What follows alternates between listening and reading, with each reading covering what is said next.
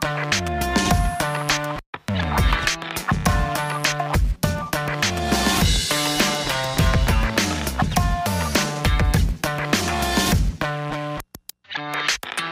A gente vive uma esquizofrenia pessoal, uma bipolaridade na nossa forma de ser e de agir. Existe um jargão muito usado mais pelos nossos queridos pentecostais que eles falam o seguinte: quando eles fazem uma coisa errada, eles falam assim, o pastor, que eu estava na carne. E quando faz uma coisa boa, ele fala assim: ah, agora eu estou no espírito. Não existe isso de estou na carne ou estou no espírito. Ou você é de Deus ou você não é de Deus. Isso é esquizofrenia, bipolaridade. Você fala, então eu peco, agora eu estou na carne, agora eu estou no espírito. Agora, e aí Paulo tenta esclarecer essas coisas porque nós temos a nossa natureza humana.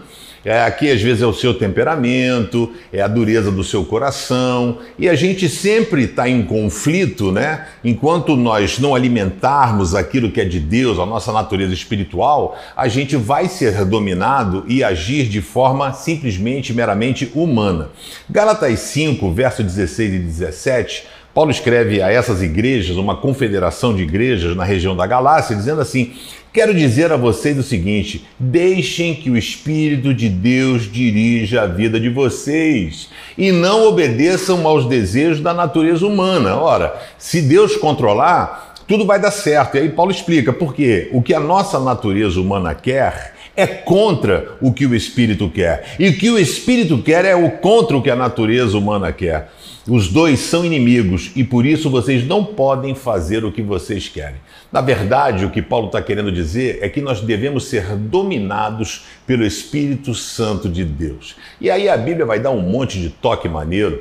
Não apagueis o Espírito, não extingais, não entristeçais o Espírito, né? enchei-vos do Espírito Santo. Então, eu diria que não é uma bipolaridade, né? O esquizofrenia. Você, quanto mais cheio de Deus você está, mais controle você terá sobre a sua natureza humana.